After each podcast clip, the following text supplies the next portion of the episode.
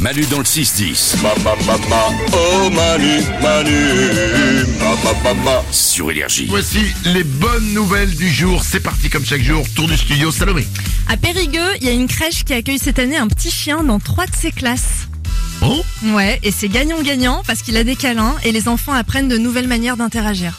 Voilà, Ah, Mais une crèche, ils sont petits les enfants. Ouais, ils sont tout petits, c'est entre euh, 3 mois et, euh, et 2 ans et demi.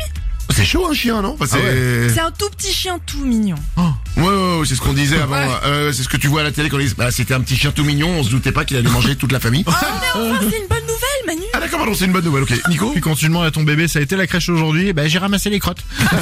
Super. J'ai ramassé les crottes dans le meilleur des cas. hein. C'est- Sinon, c'est je me suis fait chier dessus. Ah Ça dépend. Euh, des bonnes nouvelles, Lorenza au standard. Les gens qui utilisent beaucoup de gros mots, ils sont plus honnêtes et dignes de confiance. Ça vient d'où ça C'est une étude, selon une étude, Et tu te d'où euh, de- d'un site que j'ai vu, mais je ne saurais pas.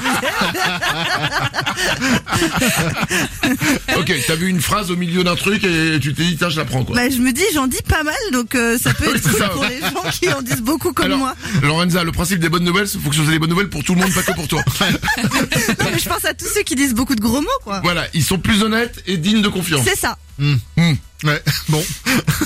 Bon. Bah, je vous jure. Ça te fait quoi d'être l'exception qui confirme la règle euh, Nico, une bonne nouvelle Si vous êtes fraîchement en couple, j'ai une grosse info Noël pour vous. Ah. J'ai, d'après le site Mythique, le cadeau qui a le plus la cote en début de relation.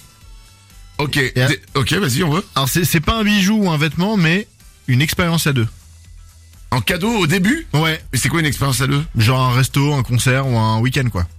Ah Et à deux, je précise le couple. hein. Dites pas à votre copine, euh, tiens, euh, pars avec ta mère, euh, faire, faire un week-end, laisse-moi tranquille. D'accord, ok, ok, un truc en amoureux quoi. Ouais, voilà. Au début Ouais, au tout, tout début de la relation, c'est le meilleur cadeau qu'il faut faire. Putain, Ah, c'est chiant tous ces trucs en amoureux à faire tout le temps. là.